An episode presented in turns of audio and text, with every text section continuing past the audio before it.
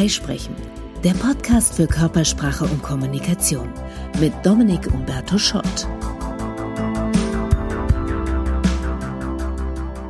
Und wie sieht's aus? Bauchentscheider oder jemand, der sehr stark im Kopf abwägt?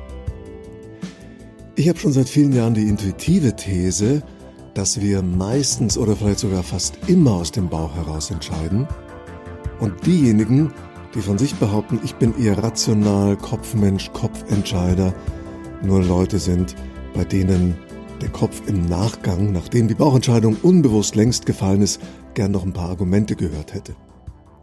Mittlerweile liefert die Kognitionspsychologie Belege, dass es tatsächlich so ist. Also wir sind nicht so rationale Wesen, wie wir gerne wären.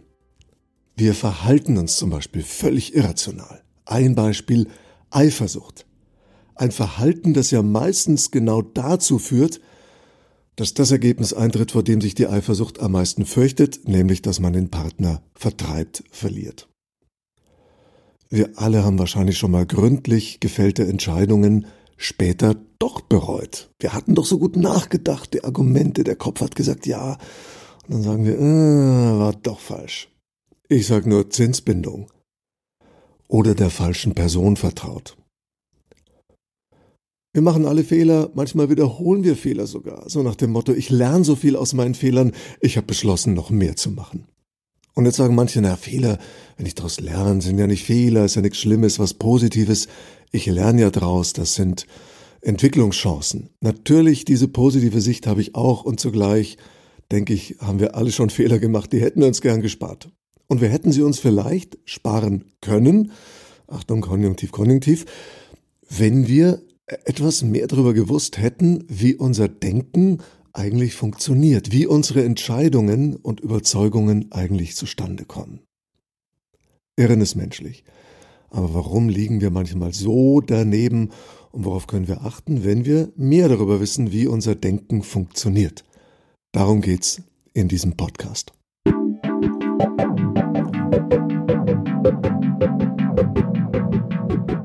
In London gibt es eine Straßenkreuzung, da ist jahrelang immer wieder ein Mann aufgetaucht mit einer roten Baseballmütze und hat da rumgewedelt. Mit der Mütze hin und her gewedelt. Immer wieder, jeden Morgen kommt er auf die Kreuzung, stellt sich mitten rein und wedelt mit der roten Mütze nach allen Richtungen. Irgendwann fragt ihn ein Polizist, was machen Sie da eigentlich? Und er sagt, ich vertreibe die Giraffen. Äh, darauf der Polizist, aber hier gibt's doch keine Giraffen. Sagt der Mann, sehen Sie, ich mache eben meinen guten Job kommt uns Mischugge vor, aber ein bisschen sind wir alle so. Wir überschätzen unseren Einfluss auf ein Geschehen, auf das wir gar keinen Einfluss haben. Man nennt das die Kontrollillusion. Kennen wir zum Beispiel vom Würfeln. Wir brauchen einen Fünferpasch oder einen Sechserpasch und dann schütteln wir den Becher ganz heftig. Wenn wir darüber nachdenken, ist uns natürlich klar, dass die Art, wie wir schütteln, keinen Einfluss auf das Würfelergebnis hat, aber so intuitiv machen wir es. Genauso wie Fußballfans, die vorm Fernseher hocken und dann plötzlich mit den Armen rudern oder mitschießen in Gedanken, so als könnten sie aus der Ferne dank Willenskraft den Ball ins gegnerische Tor bewegen. Uns ist schon klar, dass es nicht geht, aber wir tun es trotzdem. Damit sind wir auch manipulierbar. Gibt zum Beispiel Ampeln, bei denen gibt's diesen Knopf grün anfordern. Manchmal funktioniert der, du drückst, dann wird's für die Fußgänger grün. Und manchmal ist der da, ist aber gar nicht geschaltet. In München zum Beispiel gibt's an der St. Lukas-Kirche eine Fußgängerampel. Nachts kannst du da anfordern. Aber tagsüber ist die Ampelschaltung einfach getaktet. Du kannst trotzdem drücken, aber es dauert genauso lang, wie es auch ohne Drücken dauert, bis die Ampel umschaltet. Aber Untersuchungen haben gezeigt, die Menschen sind eher bereit, auf das Fußgängergrün zu warten und nicht eben bei Rot über die Straße zu gehen, wenn sie das Gefühl haben, ich drücke und dann passiert was. Auch in Aufzügen ist das oft so. Hotelaufzüge zum Beispiel. Da gibt's diesen Knopf, wenn man den drückt, geht die Tür zu. Aber stimmt das? Ganz oft hat er keine Funktion.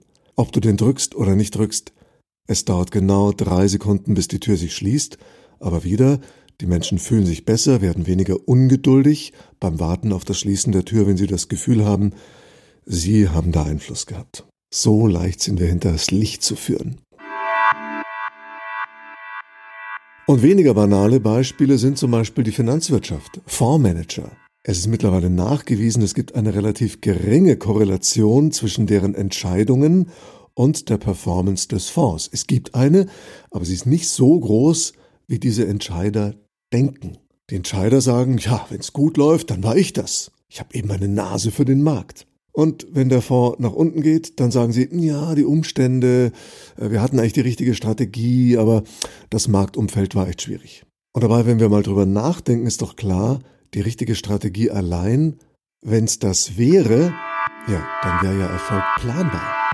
Mit absoluter Gewissheit planbar. Dass dem nicht so ist, zeigt eben, die Strategie allein reicht nicht, es muss auch Glück dazu kommen, dass eben auch die Umstände funktionieren, nichts Unvorhergesehenes passiert. Also wäre es allein die Kompetenz des Managers, dann wäre er ja jedes Jahr Manager of the Year und nicht nur einmal, dann wäre sein Erfolg dauerhaft. Wäre es die Strategie allein, dann wäre der Erfolg nicht nur planbar, sondern sogar vorhersagbar. Dann müsste man prognostizieren können, wenn du diese Schritte befolgst, dann wird es klappen. Das behaupten ja Erfolgsrezepte. Aber das kann eben gar nicht sein. Es gibt Kuchenrezepte. Wenn du die Schritte befolgst, kommt ein Kuchen raus. Bei Erfolgsrezepten eben nicht. Sonst würde es wimmeln vor Millionären, weil die haben alle diese So wirst du reich Bücher gelesen. Aber so leicht ist es dann doch nicht. Es gehört Glück dazu. Aber wir sind da optimistisch und denken, ja, mir wird's gelingen, ich werde schaffen. Auch das ist eine kognitive Illusion. Sie heißt die Optimismus-Illusion.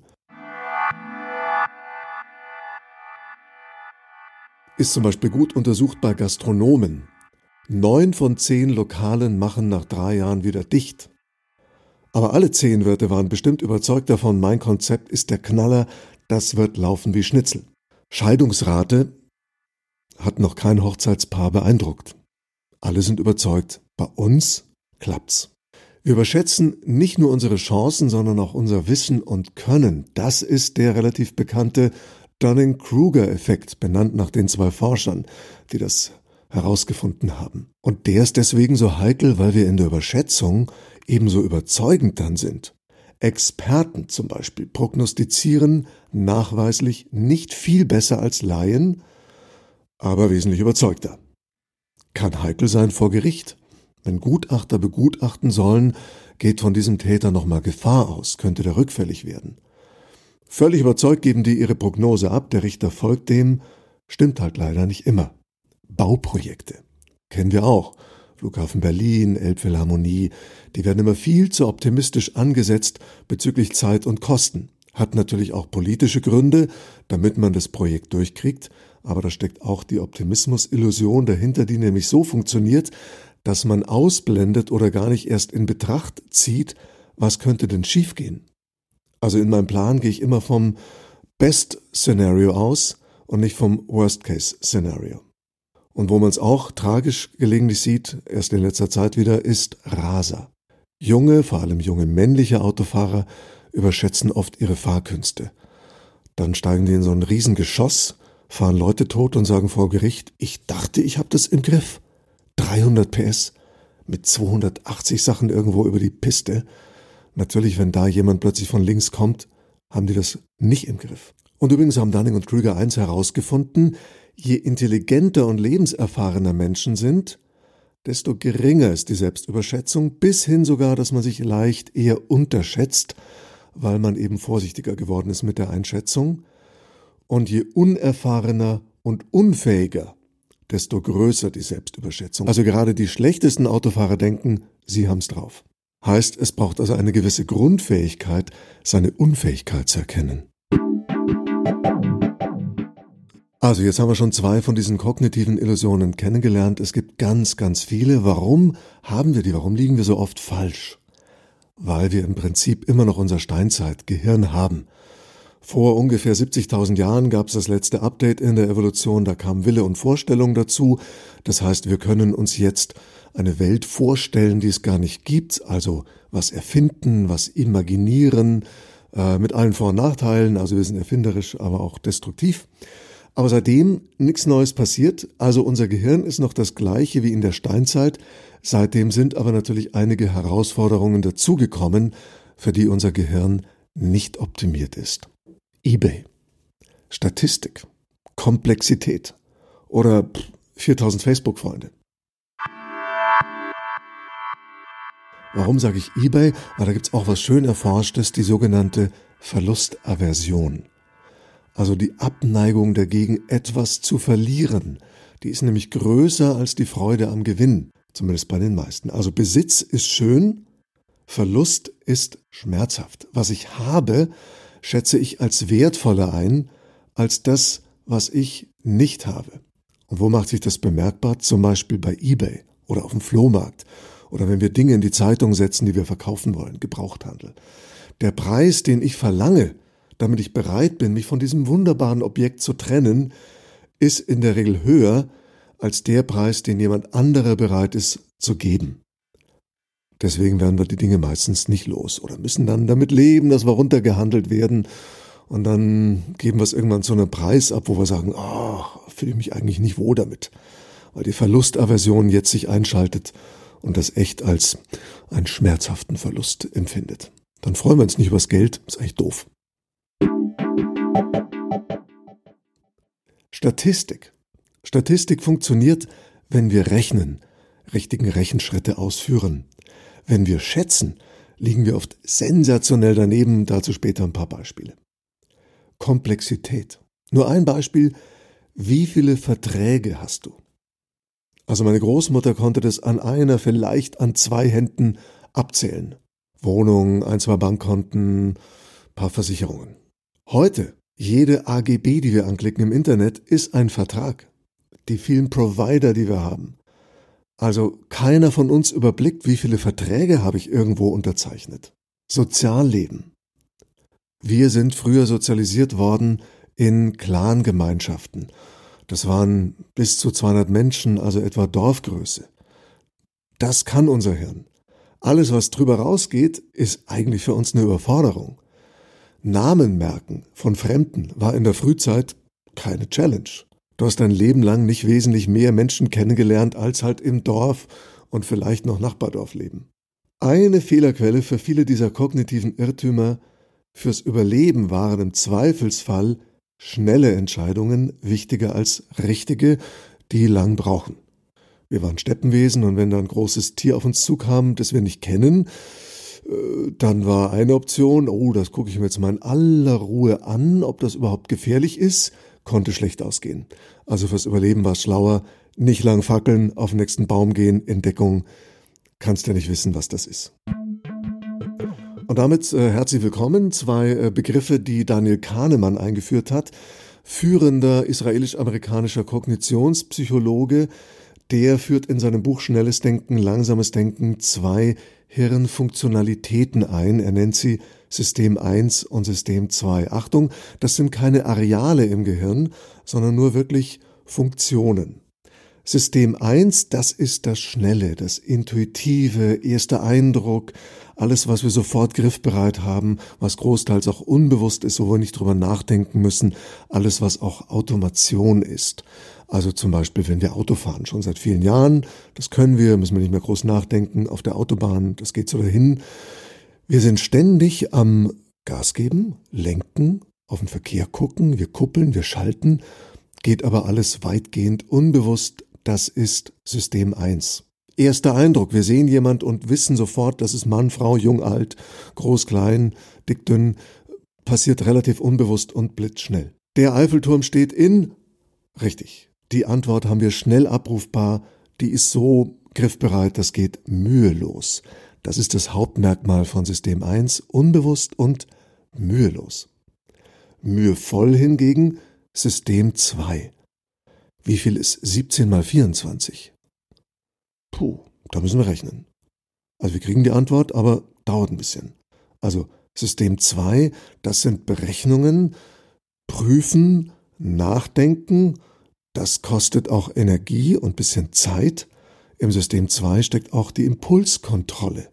Also System 1 würde spontan etwas tun und System 2 prüft nochmal und sagt, uh, äh, mach's nicht, schlechte Idee. Unser Job heißt ja oft funktionieren müssen, Gefühle kontrollieren, uns nicht ganz so gehen zu lassen. Deswegen sind viele so froh, wenn sie nach Hause kommen. Das heißt dann, oh, den Bauch nicht mehr einziehen müssen, Socken liegen lassen dürfen, was auch immer. Wichtig für uns, denn tagsüber müssen wir oft funktionieren. System 2 leistet da eine Menge Arbeit. Das kostet Kraft, ist anstrengend. Davon sollten wir uns auch erholen dürfen. Schauen wir uns einen sehr häufigen Fehler aus System 1 heraus an, nämlich die sogenannte Verfügbarkeitsheuristik. Das heißt, unser Gehirn greift auf das zurück, was am schnellsten da ist. So wie gerade in dem Beispiel, der Eiffelturm steht in Paris. Haben wir sofort. Ein Beispiel, wenn man Personen fragt, nenn mal schnell ein Werkzeug ohne nachdenken, was sagen die? Hammer. Kommt am häufigsten. Haben die aber vorher gerade einen Bohrer in der Hand gehabt oder einen Bohrer gesehen, dann sagen die Bohrer, weil der ist noch präsent im Hirn, die Information ist schneller da. Verfügbarkeitsheuristik heißt auch, äh, das, was mir gerade einfällt, aus dem heraus ziehe ich Schlüsse. Zum Beispiel, Freunde sagen, ja, Amsterdam, so viel Kriminalität, dann sag ich, oh, also ich habe eine Freundin, die wohnt in Amsterdam, die hat sich nicht beklagt, ich glaube, das ist eine ganz sichere Stadt. Ist natürlich Quatsch von dieser Einzelmeinung, die ich höre. Ähm, hier statistisch zu schließen, aber genau das tun wir ganz oft. Kritisch auch in der Finanzbranche. Da braucht man ja irgendwelche Messdaten und dann gibt's welche wie zum Beispiel die Volatilität einer Aktie und das ist ein entscheidendes Kriterium in der Anlageberatung. Mittlerweile weiß man, dass Volatilität gar kein gutes Kriterium ist, aber wir haben kein besseres, also verwenden wir es weiter, weil es halt verfügbar ist. Auch da sind wir wieder beim Thema Entscheidungen, Aufsichtsrat kann natürlich nur über das entscheiden, was verfügbar ist, was das Management ihnen zur Entscheidung vorlegt. Der Aufsichtsrat kann nicht darüber entscheiden, worüber ihn das Management gar nicht informiert. Auch wir können uns nur über das aufregen oder mitreden, was wir in den Nachrichten lesen, wovon wir hören. Spannende Frage wäre, was ist nicht in den Nachrichten? Weil wir haben nur das, was für uns verfügbar ist. Statistik. Was ist wahrscheinlicher? Kurz mal überlegen. Was ist wahrscheinlicher? Tod durch Blitzschlag oder Tod durch Lebensmittelvergiftung? Intuitiv sagen die meisten Lebensmittelvergiftung. Das passiert doch häufig. Schlechtes Essen habe ich erst neulich in der Zeitung gelesen. Völlige Fehleinschätzung. Statistik sagt, die Wahrscheinlichkeit von einem Blitzschlag zu sterben ist 52 mal höher. Warum fällt uns die Lebensmittelvergiftung als wahrscheinlicher ein? Weil ein Blitzschlag tatsächlich kein so ungewöhnliches Ereignis ist. Das ist kein Aufreger, das steht nicht groß in der Bildzeitung. Das ist vielleicht eine kleine Meldung im Lokalen. Gibt's aber irgendwo eine Lebensmittelvergiftung, Schullandheim, Salmonellen im Salat, 52 Kinder im Krankenhaus, dann ist das natürlich ein Riesenaufreger, steht in den Medien, wird auch überregional in der Zeitung berichtet, deswegen kriegen wir es mit.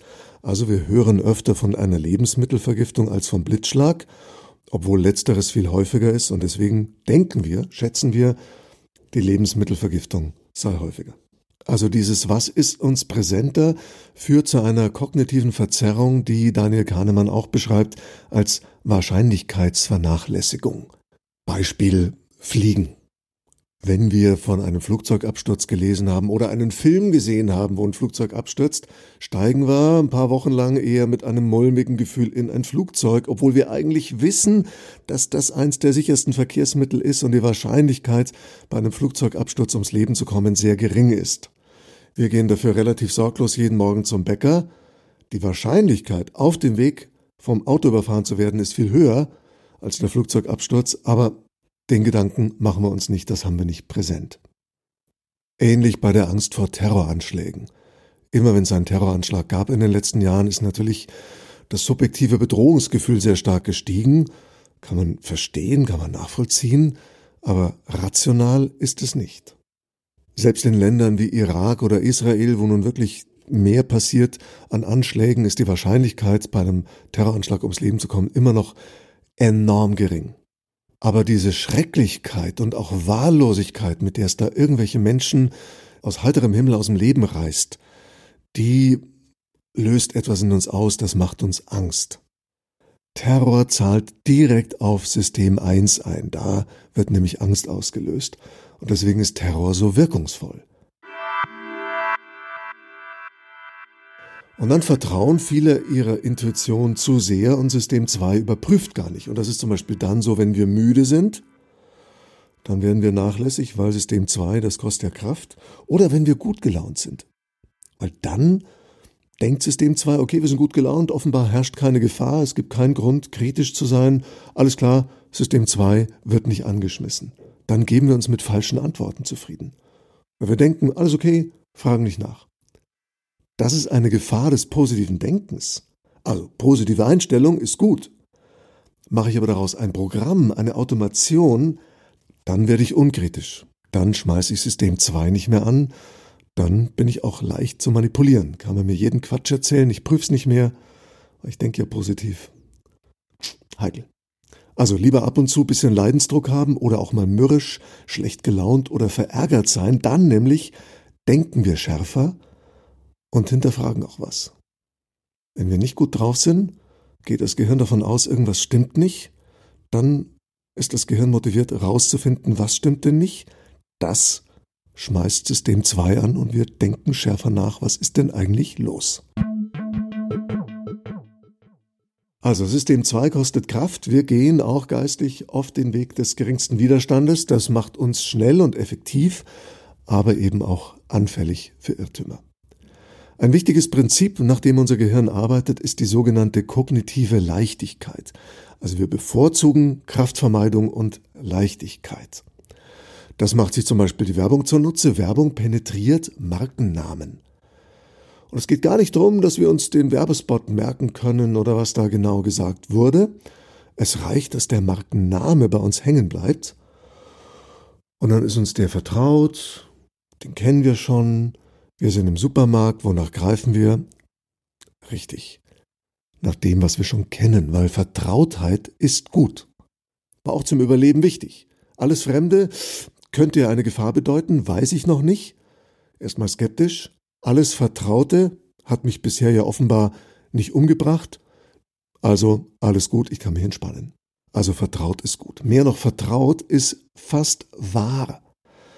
Denn zwischen vertraut und wahr kann das Gehirn kaum unterscheiden. Das fühlt sich beides für das Gehirn sehr ähnlich an.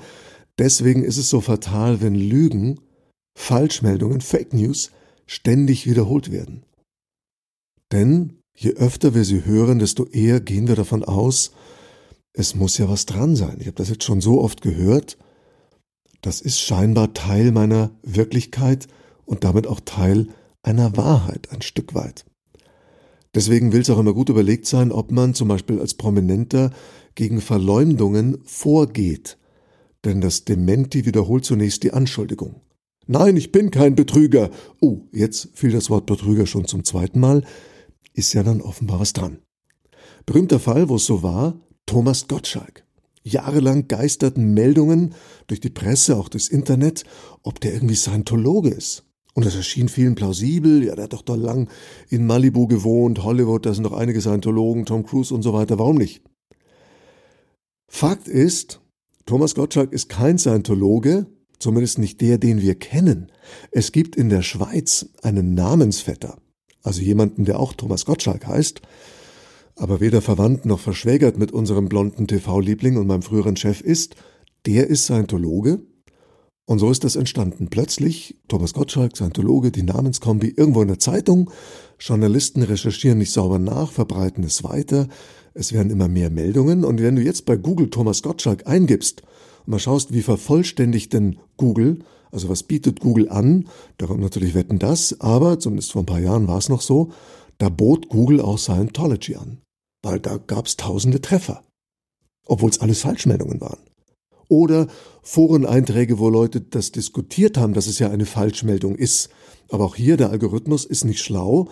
Der Algorithmus sagt nur, ich habe einen Treffer zu Thomas Gottschalk und Scientology, zu, den, zu dieser Stichwortkombination. Also nichts, was der Mensch baut, ist schlauer als der Mensch, auch die Algorithmen nicht. Ähnlicher Effekt wie das mit der Vertrautheit ist im Rahmen von kognitiver Leichtigkeit die Gewöhnung. US-Präsident derzeitiger haut täglich Beleidigungen und Lügen raus. Jede einzelne davon wäre früher ein Riesenskandal gewesen. Da hätte jemand zurücktreten müssen. Trumps Trick?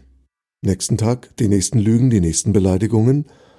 Wir kommen mit der Empörung gar nicht mehr hinterher. An was wir uns gewöhnt haben, ist uns vertraut und was vertraut ist, kann ja nicht komplett falsch sein.